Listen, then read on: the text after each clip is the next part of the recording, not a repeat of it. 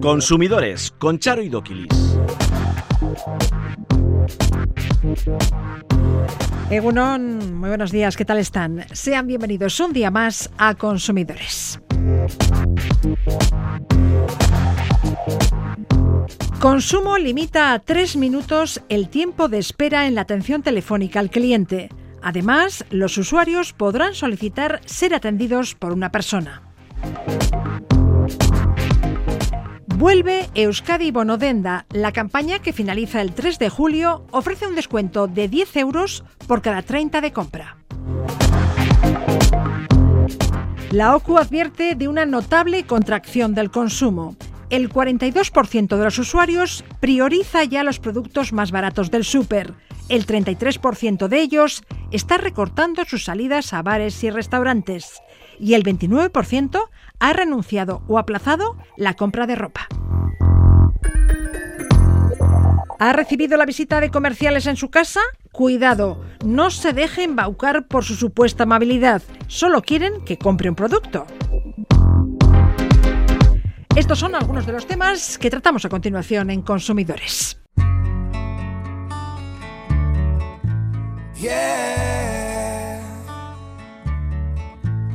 You are my fire, the one desire, believe. When I say I want it that way,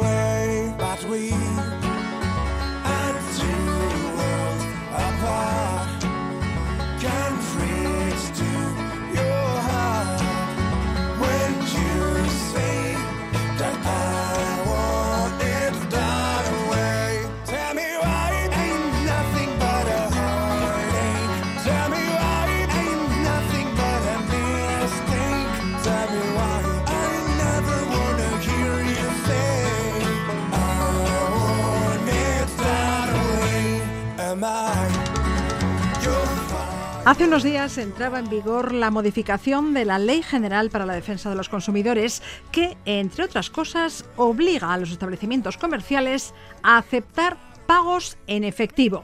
Arancha López, Egunon. Egunon. La negativa a aceptar dinero en metálico como método de pago será motivo de sanción. Efectivamente. A ver, eh, si es, era práctica eh, que ya suponía una vulneración de la legislación de consumo, pero eh, a partir de ahora y con esta nueva modificación, lo que se deja claro es que se trata de una infracción que puede ser multada.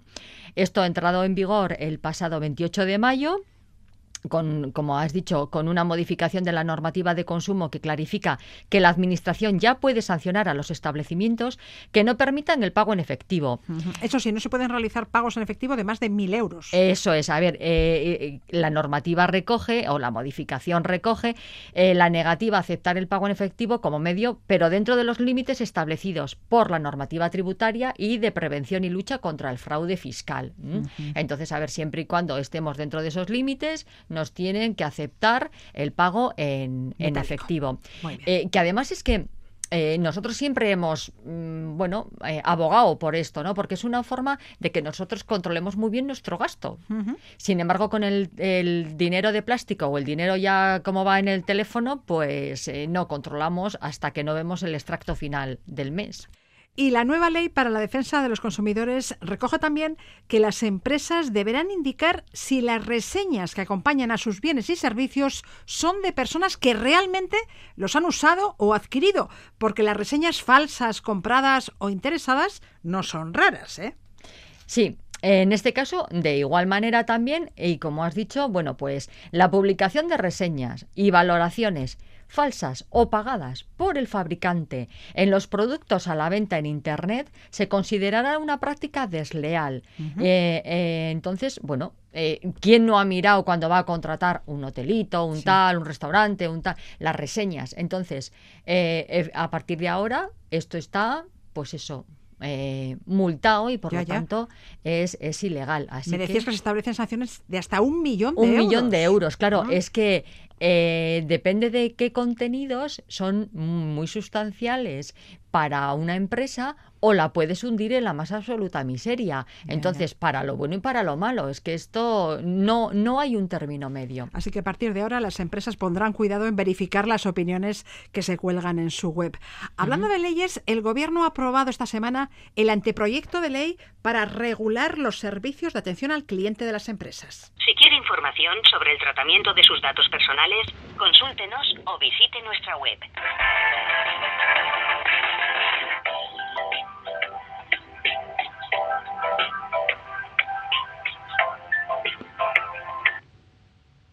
Sentimos, pero en este momento todas las personas de nuestro equipo están ocupadas atendiendo otras llamadas. Así que mm, vuelva a llamar mm, dentro de unos minutos. O podemos estar esperando y esperando y esperando minutos y minutos. Y nadie qué nos familiar, coge, nadie nos ¿verdad? coge. O sea, qué triste que esto sea tan familiar para nosotros.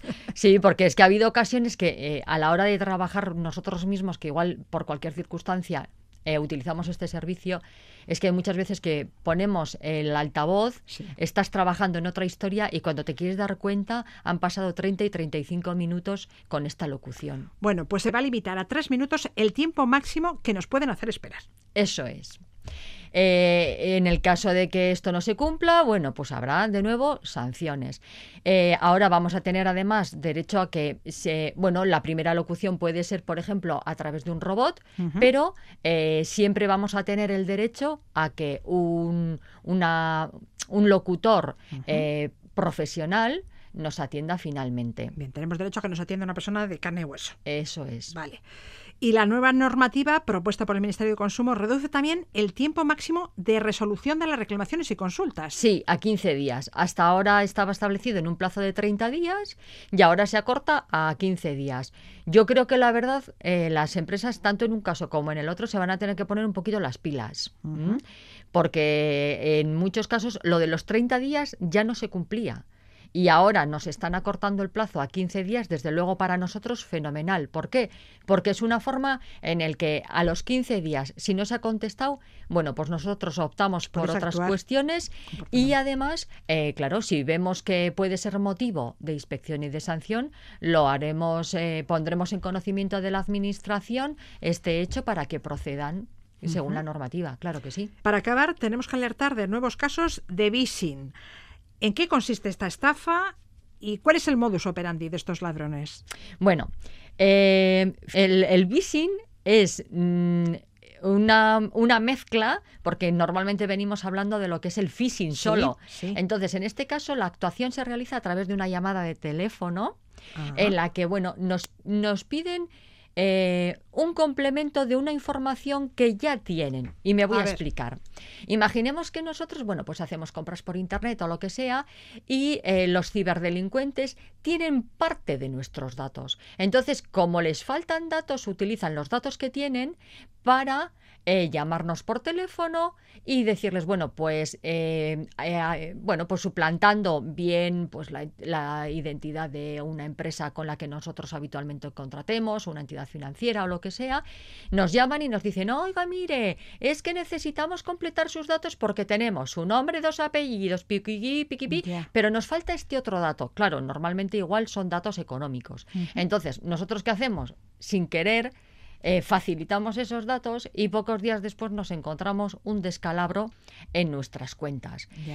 Eh, nos suelen implantar, bueno, pues lo que se llama un malware. Entonces nos solemos dar cuenta y lo primero que nosotros decimos es que pasen ustedes un buen antivirus por su ordenador para borrar todo tipo de cuestiones, verifiquen eh, las, eh, luego sus datos económicos para que no haya problema denuncien la cuestión ante las autoridades, eh, eh, ante la policía y con esta documentación vayan ustedes a su entidad financiera si les han hecho, bueno, pues eh, si les han tocado la cartera para proceder a través de la reclamación pertinente y que la entidad financiera valore y nos devuelvan los De todos modos, tenemos que desconfiar de esas llamadas Sí, sí. porque esa entidad financiera o esa empresa mm, Lo normal es que no nos llamen. no nos va a llamar para pedirnos Sí. un dato personal. Claro, pero como hay veces que nos hemos vuelto tan confiados y claro, el otro interlocutor hay que saber, eh, hay que tener en cuenta de que es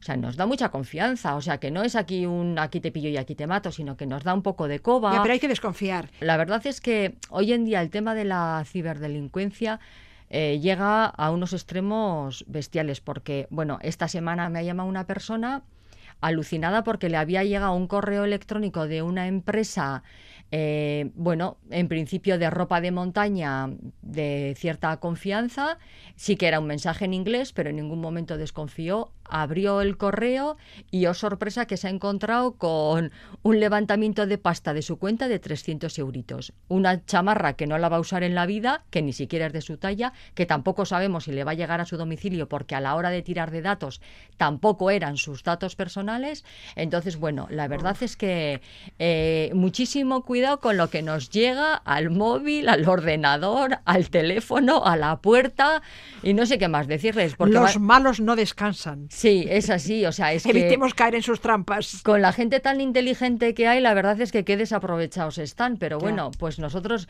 eh, más que avisarles de toda esta problemática que nos llega a las oficinas, pues y darles los consejos de cómo prevenirlo, poco más podemos hacer. hacer. Ya. Arancha López, asesora jurídica de la Asociación Vasca de Consumidores y Usuarios, ECACUP. Mil gracias por la información. Gracias a vosotros. Agur.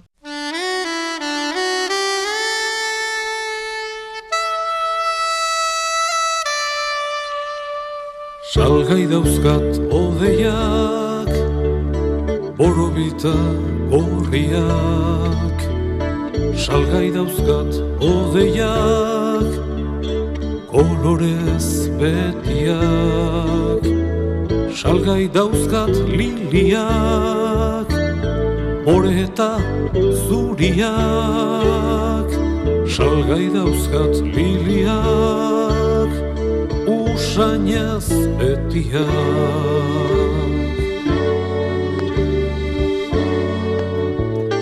Nueva edición de Euskadi Bonodenda. Hasta el 3 de julio podrán hacer uso de estos bonos de descuento de 10 euros para compras superiores a 30 euros. ¿Cuántos bonos se ponen en circulación? ¿Hay un máximo de bonos por persona? ¿Quién puede utilizarlos? ¿En qué establecimientos se pueden canjear? ¿Cómo puedo identificar los comercios adheridos a la campaña? Nos responde Elena Moreno, directora de Comercio del Gobierno Vasco. Elena Egunon. Hola, Egunon. Elena, tercera edición de Euskadi Bonodenda. Hay que seguir apoyando al comercio y al consumidor, ¿eh? Sí, sí, hay que seguir apoyándolo. La situación que se ha producido con la guerra de Ucrania, que no la esperábamos, esperábamos estar en una fase de, de reactivación y nos ha obligado a poner una nueva edición, sobre todo para incentivar el consumo y para traerlo hacia donde tenemos que atraerlo, que es el comercio local vasco. ¿Cuántos establecimientos se han sumado a esta convocatoria? Pues más de, estamos hablando de casi 4.445 es el último dato, todavía estamos afinando las últimas cifras, casi 4.500 establecimientos de todo el territorio y muy distribuidos, estamos hablando de más de 500 en Álava, más de 2.200 en Vizcaya y casi 1.700 en Guipúzcoa, con lo cual tenemos una oferta comercial, como decía, del comercio local por todo el territorio muy atractiva. El mayor porcentaje de negocios lo constituyen los establecimientos relacionados con la moda, pero hay empresas de todo tipo. Sí, sí, tenemos, de, de como decía, de los casi 4.500 establecimientos, tenemos más de 2.000 que son del equipamiento textil. Estamos hablando de de zapatos, de ropas, de incluso mercerías, paqueterías, prendas especiales, son más de 2.000, pero tenemos también equipamiento del hogar, ahí tenemos todo el tema de muebles, de menajes, de, de puertas, de electrodomésticos, estamos hablando de, de más de 500 establecimientos de, del equipamiento del hogar, y también tenemos eh, 500 establecimientos justos de, imagen personal que se han sumado, peluquerías, institutos de belleza, pero también estamos hablando de que tenemos eh, ópticos, librerías, joyerías, jugueterías, artículos de deporte, flores. Eh, quiero decir que la oferta es muy variada y, y tenemos establecimientos de todo tipo. Sí. ¿Cuántos bonos se ponen en circulación? Estamos hablando de una campaña de más de 6.400.000, lo que supone 640.000 bonos.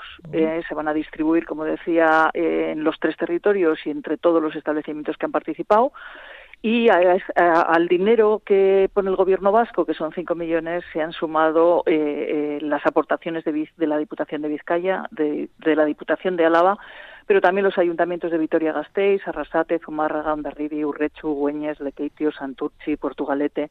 Eso quiere decir que en esos municipios hay una apuesta local o en esos territorios hay una apuesta eh, añadida a, la apuesta del gobierno eh, pero estamos hablando, como decíamos, de un número importante de, bonos por establecimiento y, por lo tanto, creo que conseguiremos el objetivo que es incentivar un consumo, un consumo local y un consumo responsable por parte de todos. Son bonos de 10 euros para compras superiores a 30 euros y esos 10 euros de descuento los abona el Gobierno vasco, pero también las diputaciones y, los ayuntamientos. Desde el, desde el comienzo de, de nuestra actividad y del plan de resistencia que se ha llevado a cabo desde el Departamento de Turismo y Comercio y Consumo siempre hemos buscado la colaboración interinstitucional y que eh, cada uno, en la medida de sus posibilidades, nos sumáramos a, una campaña, que potenciáramos esas campañas y, sobre todo que de cara a los comercios y de cara a los, a los consumidores, a los ciudadanos vascos, fuera muy sencilla fuera muy sencilla y que, que, lo importante fuera el objetivo que buscábamos y, como decía, desde la colaboración de diputaciones y ayuntamientos. ¿Cuántos eh, bonos eh, se han entregado a cada uno de los establecimientos eh, adheridos a esta campaña? Pues como decía, va a depender un poco también de aquellos municipios donde han hecho una apuesta local, vamos a decir, pues van a tener ese, ese refuerzo por parte de ayuntamientos, o en el caso de Álava y de Vizcaya, por parte de las diputaciones en todo el territorio, pero estamos hablando de que vamos a tener una media de unos 145 bonos por establecimiento, eh, un mínimo de, de, 100, de 100 bonos y un máximo de 350, depende de, de, la ubicación. Pero una media, estamos hablando en el conjunto de, de Euskadi de unos 145 bonos. ¿Y cualquier vasco o vasca mayor de edad se puede beneficiar de esos bonos? Sí, mayor de 16 años. Mayor de 16 años. De 16, lo hemos bajado a 16 años porque además eh, creo que es importante también ese, ese potencial de atracción a la gente joven hacia el comercio local, eh, eh, creo que es muy importante, eh, y se puede beneficiar con un máximo de cinco bonos por persona, simplemente acreditando con el DNI que, es, que, es de aquí, vamos, sin más. Los bonos se adquieren y utilizan en el propio establecimiento, no hay que obtenerlos previamente. Sí, es una mecánica muy sencilla, tanto para el consumidor como para el establecimiento. Simplemente el establecimiento va a estar identificado tanto lo que es en el escaparate como en el interior de que está participando en, el, en, la campaña Euskadi Bonodenda y también podemos consultar qué establecimientos tenemos en, en, nuestro en nuestro territorio, en nuestra localidad, en la página web euskadibonodenda.eus. Simplemente es acudir al comercio, acreditar, bueno, hacer la compra que nos que nos pueda interesar, acreditar eh, nuestra identidad y el comercio inmediatamente lo realiza directamente el descuento en la compra. Bueno, pues ya lo saben, hasta el 3 de julio pregunten en los comercios que visitan si disponen de esos bonos de descuento. Son bonos de 10 euros para compras superiores a 30 euros y pueden hacer uso de 5 bonos. Elena Moreno, directora de Comercio del Gobierno Vasco, gracias por atendernos una vez más. Y es que soy aquí.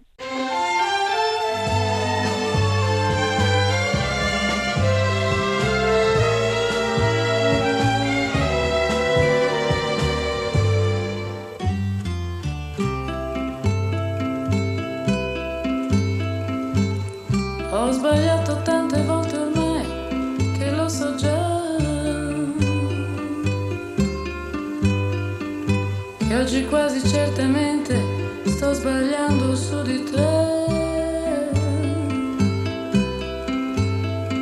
Ma una volta in più che cosa può cambiare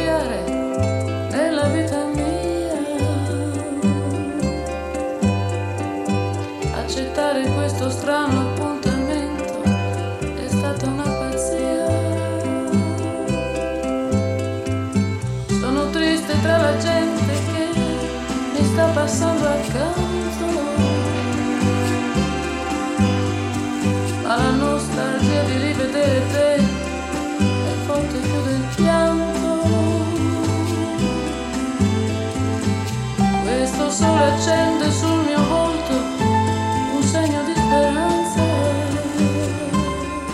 Euskadi Bonodenda, bonos para poder ahorrarse un buen dinerito, que no están los tiempos como para desaprovechar un descuento. Ya sabrán que el IPC subió un 0,8% en mayo en relación al mes anterior e incrementó su tasa interanual cuatro décimas, hasta el 8,7% por el encarecimiento de los carburantes y de los alimentos. De este modo, la inflación retoma en mayo la tendencia ascendente después de que en abril se moderara. ¿Qué palo Izaga, asesor jurídico de la UCO en Euskadi? Egunon. Egunon, Charo. Se trata de la mayor subida de la inflación en un mes de mayo desde 2018 y las causas, la subida del carburante, eh, la subida de la energía y de las materias primas. Sí, elementos frescos, básicamente. Nos había, abril nos había dado una pequeña ilusión de que bajaba, pero pero mayo, bueno, de, momento no, no es el oficial, saldrá esta semana, ¿no? Pero bueno, eh, arriba abajo va a ser el, el mismo. Pero con independencia de eso, yo creo que lo que más debería preocuparnos es un poco la, inflación subyacente. La inflación subyacente es aquello en lo que es para calcularla quitamos todo este tipo de energías y todos tipos de alimentos frescos, ¿no? Claro, y ha subido cinco décimas. Está en un 4,9, es el valor más alto desde 1995.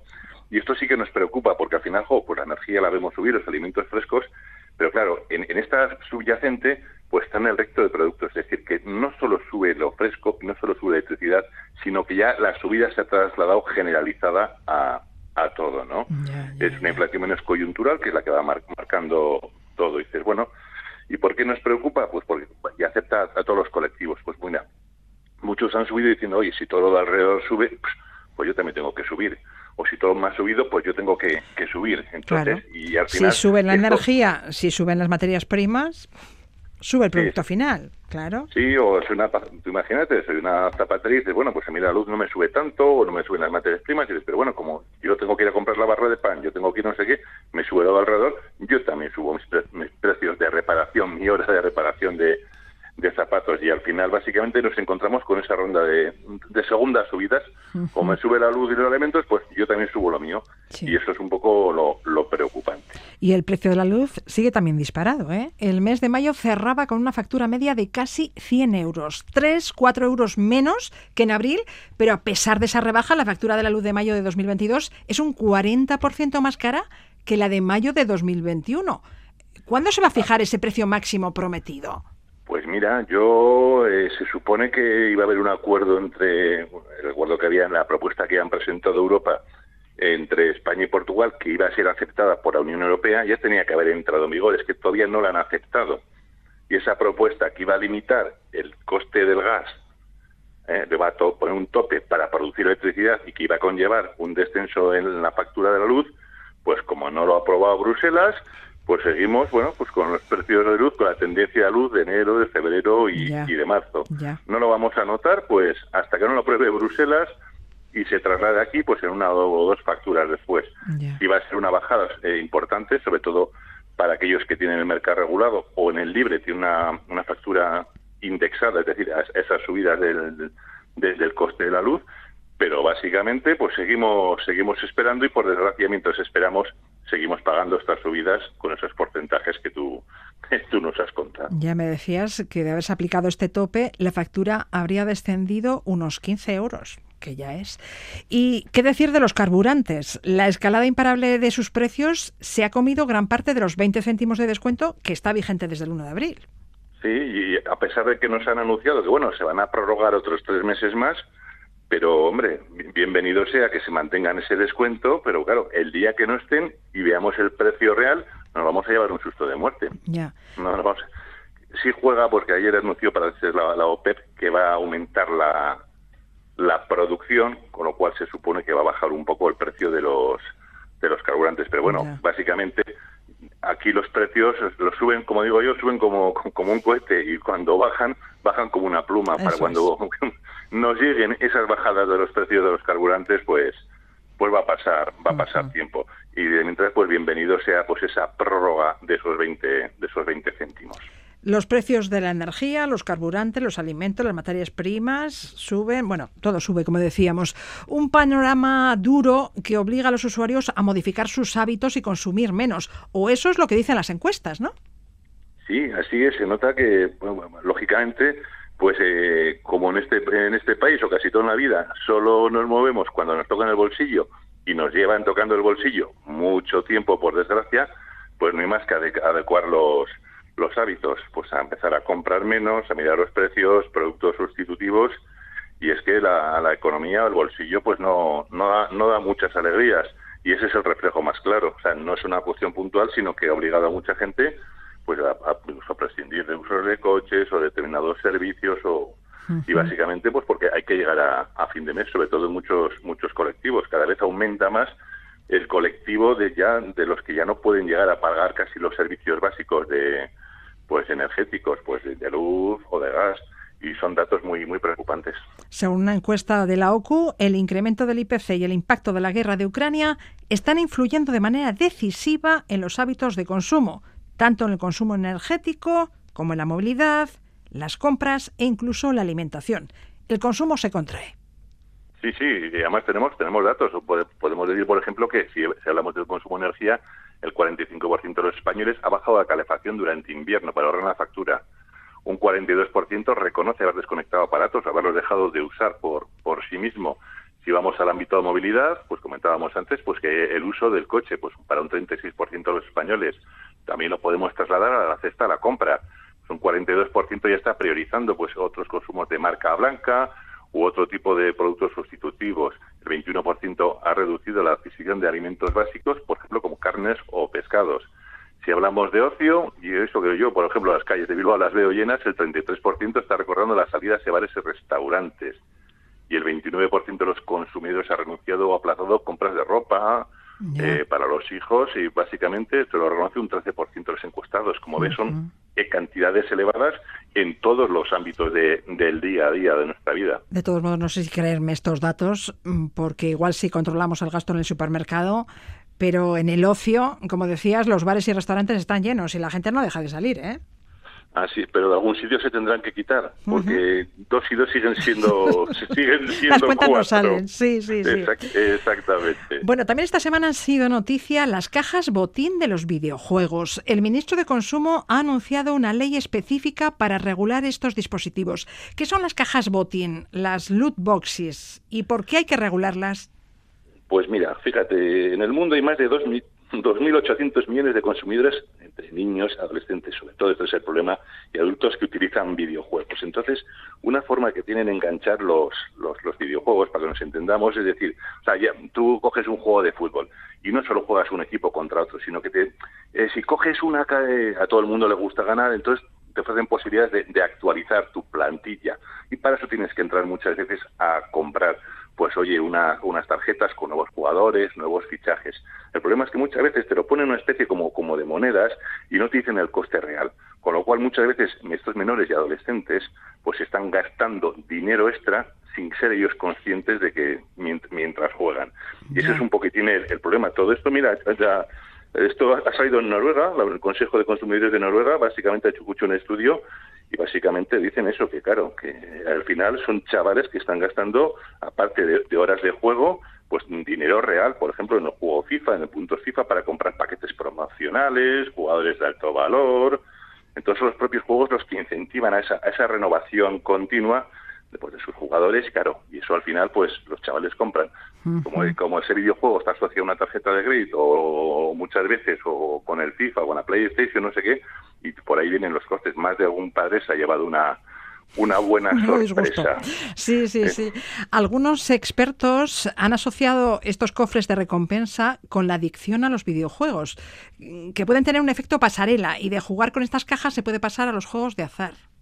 Sí, así es, porque eh, esto es eh, lo adictivo de estos juegos que dicen, venga, ti- eh, mejores jugadores, mejores te gusta ganar, te gusta ganar, y empleas, empleas tiempo en jugar y tiempo en gastar, y como dices ahí, esa es la pasarela, por eso unas cosas que se pide es el tema de la protección a, a los menores, que estos juegos que no, no se les ofrezca si hay menores de edad, pues cajas de estas de botín o de, o de otro contenido de azar a cambio, a cambio de dinero, porque al final es, como diciendo, pagar para ganar. Y tampoco, y, ojo, y cuidadito, cuidadito con eso. Acabamos con una alerta. La Agencia de Seguridad Alimentaria alerta de la presencia de salmonela en carne picada de ave comercializada en supermercados Lidl. Danos más datos. Sí, sí, mira, la alerta sanitaria ha salido por la Comunidad Autónoma de Aragón y habla de salmonela, una carne picada de ave, burger meat de pollo, pavo, eso es, que se vende en el- la cadena de supermercados Lidl. ¿m? Aunque, bueno, es uno de, un 500, de 500 gramos y se llama así, burger meat, pollo, pavo. Bueno, supongo Eh, que bueno, ya habrán retirado esos lotes. Sí, se han retirado, pero bueno, no hay casos que se hayan detectado básicamente con esta alerta, pues eh, con estos problemas, pero bueno, hay que estar un poquito atentos porque los síntomas pueden ser pues, pues diarrea, vómitos, dolor de cabeza una- en unas horas. Si lo tenemos, y por cualquier cosa lo tenemos en casa, pues ir al supermercado y, y devolverlo. ¿m? Muy bien. Con esta nota informativa nos despedimos. Kepa Loizaga, asesor jurídico de la OCU en Euskadi. Gracias y hasta la semana que viene. Aquí nos encontraremos, un placer. Agur. Consumidores arroba.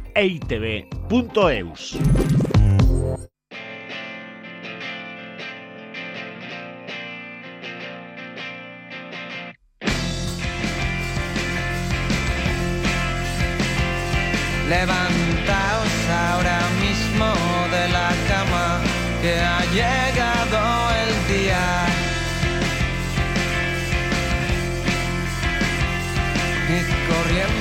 corriendo a acicalaros seriamente, que hoy no se respira. El vendedor de enciclopedias ha llegado para salvarnos las vidas. Y pensando que era cierto lo que oías, y que ninguna opción tenías, hipotecaste otro poquito el sueldo que ya ni te mantenía. La venta a domicilio es una modalidad muy extendida, pero ¿sabemos a quién le estamos abriendo la puerta y cuáles son nuestros derechos en caso de contratar algún servicio? Susana Rizkun, directora adjunta de la Asociación de Consumidores de Navarra, Irache. ¿Qué tal? Hola, muy buenas. Las quejas por las prácticas de los comerciales que visitan nuestros domicilios son recurrentes, ¿eh? Así es, te diré que el 94% de los navarros dice que no le gusta que vayan comerciales a su casa. ¿A quién le gusta? Es que ahí está, vamos a ver, que te pillan de repente y dices, ¿qué hace esta, mejo- esta mujer o este hombre aquí queriendo venderme algo? Y además ellos van directos a vender. Claro, tú a lo mejor te pillan en un momento malo y dices, "Y yo no quiero comprar nada. Bueno, pues intentan vendernos de todo. Lavadoras, televisores, enciclopedias, purificadores de agua, sillones masajeadores, aparatos de tonificación corporal, fajas para mejorar la circulación, colchones, instrumentos de cocina, relojes. De todo. Hay ¿Y que tener mucho más? cuidado porque no somos conscientes de lo que estamos firmando y las deudas contraídas pueden llegar a superar los 3.000 euros, nos decías. Sí, te diré hasta 5.000 y Hasta todo. 5.000. O sea, tenemos un caso de una persona que lleva 10 años pagando una colección de una editorial. Válgame Dios. 10 años. He pagado más de 5.000 euros. Y como dice, todos los meses paga su letrita y le llega el nuevo libro. Ya. ¿Pero para qué quiere eso?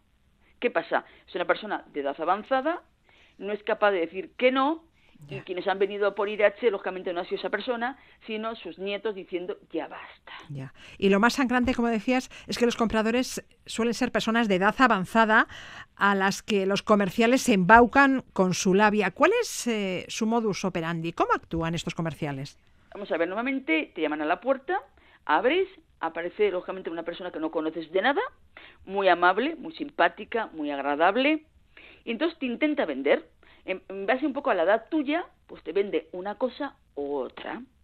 ¿Qué intentan vender? Pues a lo mejor una bicicleta estática y te dicen, oiga, le va a venir muy bien a usted para hacer deporte. Ya. Pues vale, no digo que no, pero ¿me merece la pena comprar ahora? ¿Sí o no? O me voy a un comercio cercano y lo miro también despacio. O también, bueno, pues te dicen, una colección editorial, ¿para qué? Para usted, para los hijos, para los nietos, para adquirir cultura. Y dices, ¿cómo voy a decir que no? Ya. O la tercera, el aspirador en casa. Hoy va usted a tener la casa limpísima con este aspirador.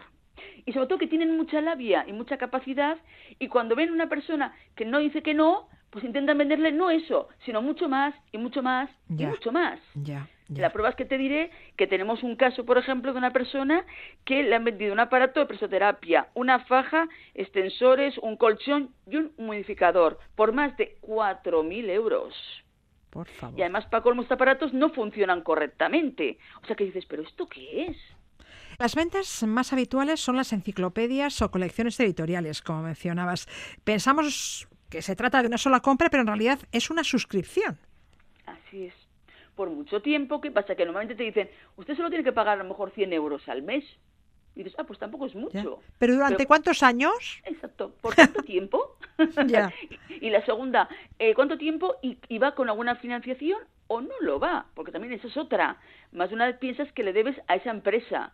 Y a lo mejor si tienes un problema dices, oye, pues lo echo para atrás porque no estoy de acuerdo este pago. Ya. Y claro, te encuentras a lo mejor con una financiera detrás que te dice, oiga, no, no, no, no, no. Usted me, me debe a mí, yo ya le pagué a la empresa y usted si no me paga hay unos intereses detrás y unos problemas detrás mayores. Ah, entonces aunque nos sintamos engañados no podemos dejar de pagar las letras. Claro, la financiera ni le va ni le viene. Claro. Esa financiera ya la ha pagado a la empresa y a quien tú le ves es a la financiera con unos intereses determinados que lo pone en el contrato que firmamos. Ya, ya, ya, El ya, ya. Y el es impago que puede no generar, leemos. como dices, nuevos intereses y elevar la deuda. Así es. Y una demanda de juzgado y reclamar esos importes. Ya. Otra cosa es que tú puedas pelear con la empresa que te lo vendió, a lo mejor porque a lo mejor el producto no está bien, está deteriorado, eh, tiene unos fallos, tiene un problema, vale, pero no con la financiera. O sea, no puedes decir, dejo de pagar en este momento. ¿Por qué? Porque realmente a quien le debo es a la financiera y no a esa empresa. ¿Qué pasa? Que he firmado un documento, que no sé lo que he firmado y luego me vienen los problemas. Ya. En 2018 se prohibió la venta a domicilio puerta a puerta de los servicios de luz y de gas, pero no de telefonía. Las condiciones que te ofrecen los comerciales de compañías telefónicas son muy atractivas, pero muchas veces no se cumplen. Así es, estamos a la de siempre. Vamos a ver, me vienen a casa, me ofrecen un paquete por tanto, ¿vale? Deme un- una fotocopia del documento que yo voy a firmar. Yo quiero mirarlo despacio y quiero comprobar que coincide exactamente lo que me dice usted verbal con lo que pone por escrito. Si eres espabilado, lo pides y si ves que coincide, adelante. Y si luego lo incumplen, tienes un contrato por escrito. Pero claro, si te basas en lo que te han informado verbalmente, firme aquí, catapún, ya le hemos liado otra vez. Porque claro, a lo mejor te han dicho verbal 60 euros el paquete y te cobran 90. Y en el contrato pone a lo mejor 90, ¿eh? Cuidado. Ya. También se dan ventas de este tipo de productos en reuniones o viajes organizados. Sí. Tenemos casos de estos viajes de cruceros que están muy bien por el Mediterráneo y además que tenemos no una persona ni dos ni tres, unos cuantos. ¿Y qué pasa? Pues en esos viajes, ya sabes, aparte de pagar el viaje, pues te enseñan ver cosas muy interesantes, pero otras son unas reuniones. Reuniones en las que te ofrecen pues un regalito, un obsequio, una botella de aceite, una botella de vino, bueno, o una copita de champán. Y entonces, y a partir de ahí, bueno, pues como se suele decir, te meten el rollito, que es intentar vender ese colchón, ese mobiliario, y que cuesta muchas, hasta 1.800 euros todo ello. Y cualquiera que lo piensa dices, ¿y cómo has hecho eso? ¿Cómo has podido firmar? Oh, chicos, estábamos entretenidísimos, divertidísimos. Qué majos eran. Qué majos. Con el vinito, el champanito, la musiquita. Pues el de al lado firmó que quería ese butacón. Y la verdad es que era majo. Y dije, ¿cómo no Pues voy a yo no también, firmar yo? ya. Pues yo también. Y tira para adelante. Y luego estás en la cama pensando y dices, ¿y qué es lo que yo he firmado? ¿Y qué es lo que yo he aceptado? Pues la compra de un butacón, o la compra de un colchón, o Pero la ¿qué compra... necesidad tenía yo de comprar eso? Bueno. Es. Bueno, pues hay que recordar que en este tipo de ventas, fuera del establecimiento comercial, tenemos 14 días desde que recibimos el producto para echarnos atrás en la compra. Así es. ¿eh? A ti te llega el producto y en ese momento dices, que esto no quiero para nada, 14 días para poder anularlo, pero mediante un burofax o un telegrama. No hagamos esto de que hace mucha gente, la llamadita de teléfono. Oiga, que no me interesa el producto, porque la otra parte por teléfono le va a decir amablemente, no se preocupe, le iremos a recoger. ¿Y cuántas veces te vienen a recoger, pero un poco tarde? Ya. Pasados esos 14 días, Ya. ¿qué derechos tienes a partir de ahí? Ninguno, porque no te van a venir a recoger a partir de ahí. ¿Qué pasa? Te has quedado con todos esos productos y no los puedes retirar. Y como los retires tienes problemas derivados de ello. Entonces la solución es, yo no digo que todo el mundo funcione así, ni mucho menos, pero claro, ahí a que nos viene. ¿Lo bueno? No, lo malo. Entonces yo siempre digo lo mismo, hágalo usted mediante un burofax, un telegrama, dejando constancia de que lo quiere anular, que vengan a recogerlo y punto. Y a partir de ahí no pague nada más. ¿Que le reclaman importes? Usted tiene el burofax, el telegrama comunicando Claro, ahí aparece la fecha, claro. Punto. Con la fecha correspondiente y se acabó. Ya está. Para evitar disgustos, convendría recordar que no tenemos obligación de abrir la puerta a nadie. Así es. Y bueno, y, y lógicamente hay que exigir a la persona que se identifique, que esa es otra. Claro, estás dejando entrar a cualquiera en tu casa, en tu hogar. Ni se te ocurra dar datos bancarios, nunca. Documentación personal, nada. Que me siento presionado. Oye, mira, cierro la puerta y punto, y me olvido de esa persona.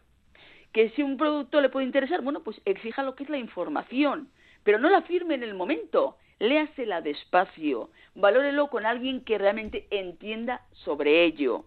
Y si luego te encuentras aún así que lo has firmado, que sepas que tienes esos 14 días para poder desistir de esa compra mediante un burofax, un telegrama, y a partir de ahí no serás responsable de ello y que vengan a recoger esos productos porque no te interesan. Vale, no tenemos obligación de abrir la puerta, pero si lo hacemos, que se identifiquen, que dejen la información, que tenemos que leerla con detenimiento, que ya les llamaremos si nos interesa.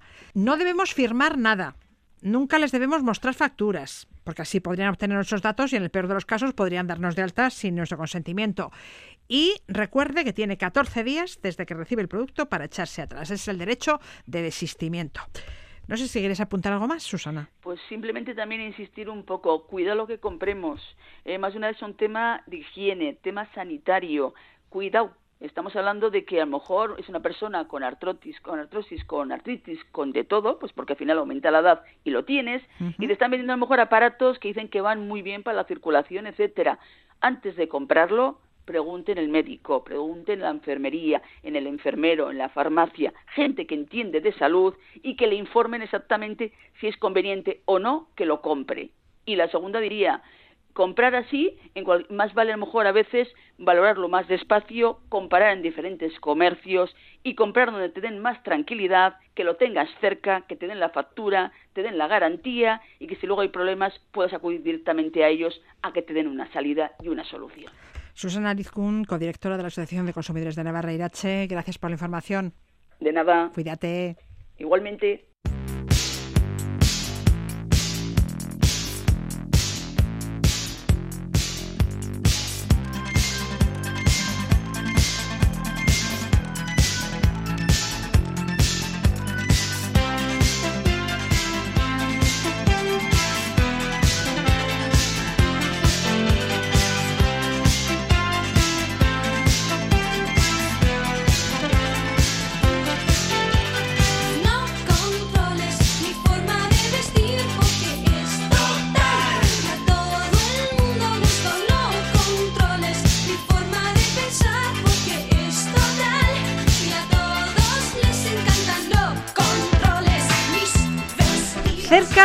Cerca del 98% de los menores de entre 10 y 15 años se conecta a Internet de forma habitual, según un reciente estudio del Observatorio Nacional de Tecnología y Sociedad. Y no es de extrañar porque cerca del 70% de los menores tiene un teléfono móvil con acceso a Internet. Y por mucho que intentemos controlar lo que hacen cuando están conectados, cada vez nos cuesta más seguirles el ritmo. Iruri Kenner, la brecha digital se nota, ¿eh? Sí, muy y- buenas. Y, no solo muy buenas, no solo en el eh, cuando hablamos de brecha digital parece que enseguida pensamos en bueno pues esas personas muy mayores, ¿no? Eh, respecto a pues los jóvenes o eh, esa brecha digital se nota cada vez más. eh, incluso bueno pues pues eh, respecto a los adolescentes. De los adolescentes a sus progenitores ahí ya hay una, una brecha digital muy importante. Nos, nos es muy difícil seguirles el ritmo nos empiezan a hablar de aplicaciones que no conocemos y llega un momento en que hay cosas y aquí es donde está lo peligroso que ni nos cuentan porque no lo vamos a entender. Entonces tenemos que hacer para empezar nosotros ese trabajo previo de comprender que su sus relaciones son eh, en un entorno digital, un contexto Sí. digital, y tenemos que partir de ahí. Eh, y, a- y- y nuestro trabajo es comprender cómo son esas relaciones digitales, cómo es su relación con el mundo tecnológico, y a partir de ahí acompañarles para que hagan un uso responsable y sano de, de todas estas herramientas, ¿no? que son Sí. una delicia, pero que tenemos que comprenderlas bien. es importante para los adultos que seamos conscientes de que su realidad incluye el móvil y las redes sociales, pero los peligros de un mal uso de las nuevas tecnologías están ahí y es preciso que los chavales los conozcan. Eso es, porque prohibir el acceso a Internet o impedir que tengan un teléfono móvil hasta una edad pues mucho más avanzada de lo que lo tienen ahora no es realmente una, una solución, porque insisto, su vida, su contexto, su forma de relacionarse es eh, digital. Y mm, si no es en casa, lo van a hacer fuera de casa. Por lo tanto, es mejor que seamos conscientes de esa realidad suya y acompañarles en ese en esa transición, ¿no? En esa Protegerlos. Vamos a Pero protegerlos. claro, sí. protegerlos no es espiarlos, ¿verdad? ¿Dónde está el límite? Protegerlos no es espiarlos, protegerlos no es controlarlos, tenemos que, que medir un poco hasta dónde entramos, ¿no? Para a mí la palabra que más me gusta en esto es acompañar, eh, porque al final mm, eh, un uso no controlado, no supervisado, o si les dejamos que vayan a su, a su ritmo, eh, puede afectar incluso al, al desarrollo de habilidades sociales y, por supuesto, puede tener eh, determinados riesgos derivados del mal uso tanto de- del propio niño como de la gente de su entorno hacia él. Estoy hablando, evidentemente, del ciberbullying, del sexting y de otras, eh, otros comportamientos que es importante que todos los niños, por- aun- aunque no sean ellos los que hagan este, este tipo de, de actitudes, qué- cómo pueden reaccionar o de qué forma nos lo tienen que comunicar si, si lo ven o lo sufren, ¿no? Entonces hay muchísimas cosas, claro, y no solo de estas cosas malas, ¿eh? Pero, pero hay muchísimas cosas que es importante que les acompañemos y que sepan que Ya, sucede. Pero ahí dentro, ¿cómo? ¿no? Porque los chavales y chavalas se pueden enfadar y buscar la manera de saltarse las normas. Sí, sí, por eso digo, cuando ponemos limitaciones, les decimos, ah, pues, pues no vas a tener móvil o te quito el acceso a Internet.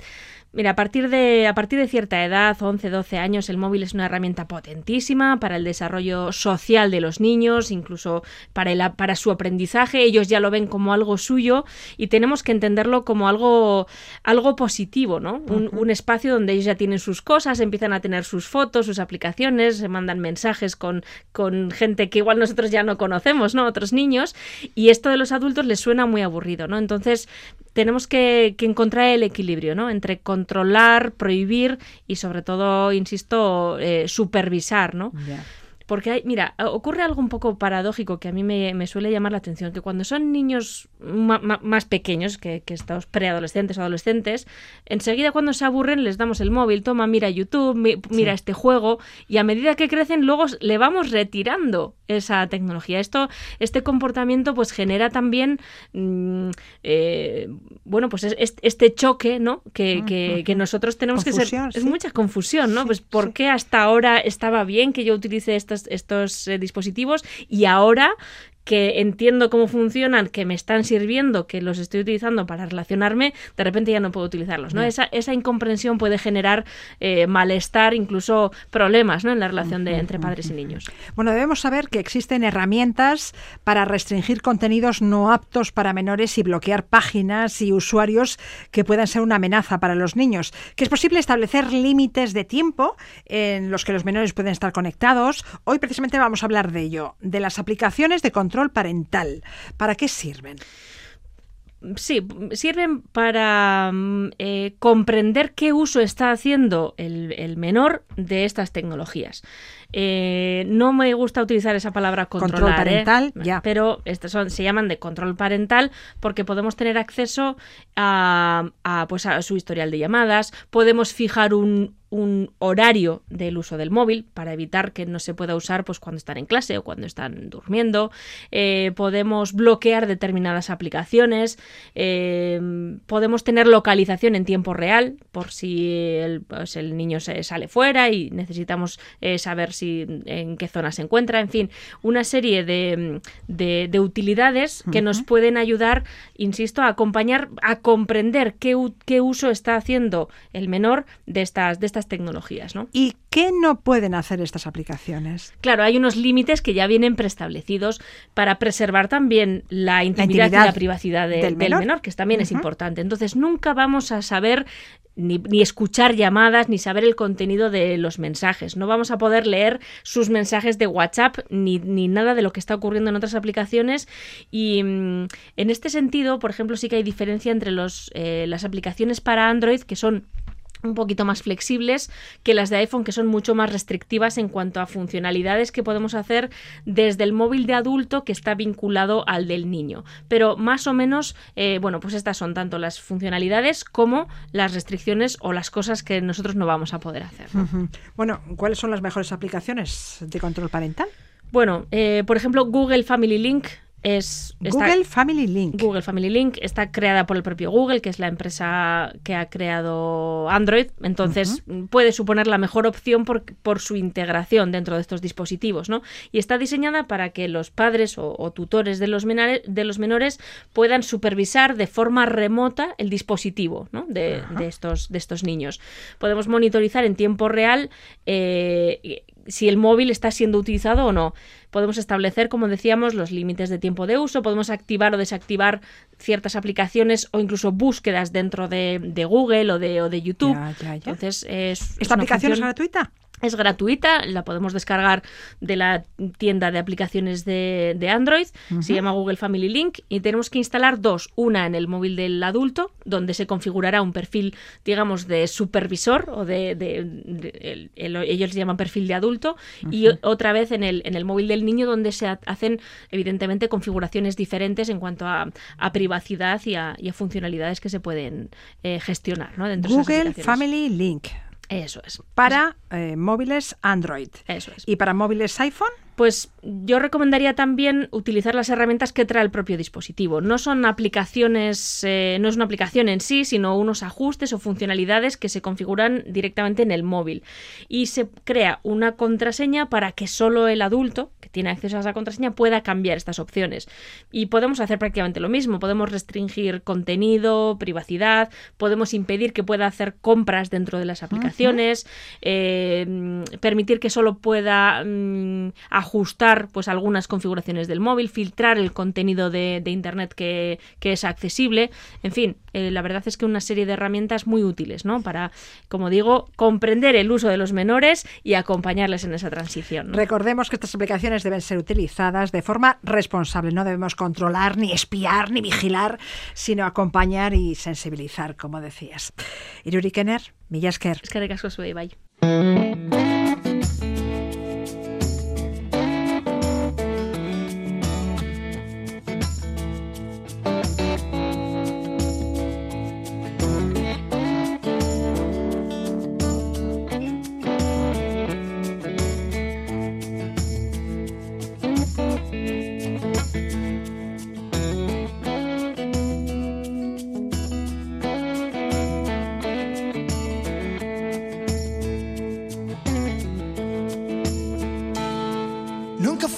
Que no pude ser y pudiera ser que Escuchamos cada vez Cadáver, el tema que da título al último disco de Fito y los Fitipaldis.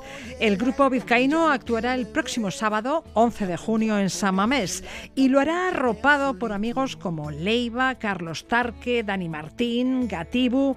Este concierto será retransmitido en directo por E ETV2 y eitv.eus. Les dejamos con Fito y los Fitipaldis. Gracias por estar ahí. Datorna estrenarte. Ondo izan. Es la forma de caer, es la forma de volver de los abismos. De escribir sin más razón, de decir por puro miedo a no saber decirlo. De apretar el corazón, de aflojar de la cabeza los tornillos.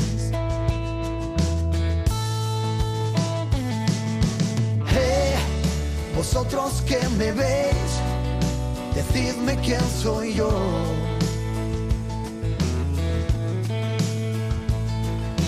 Hey, ¿quién necesita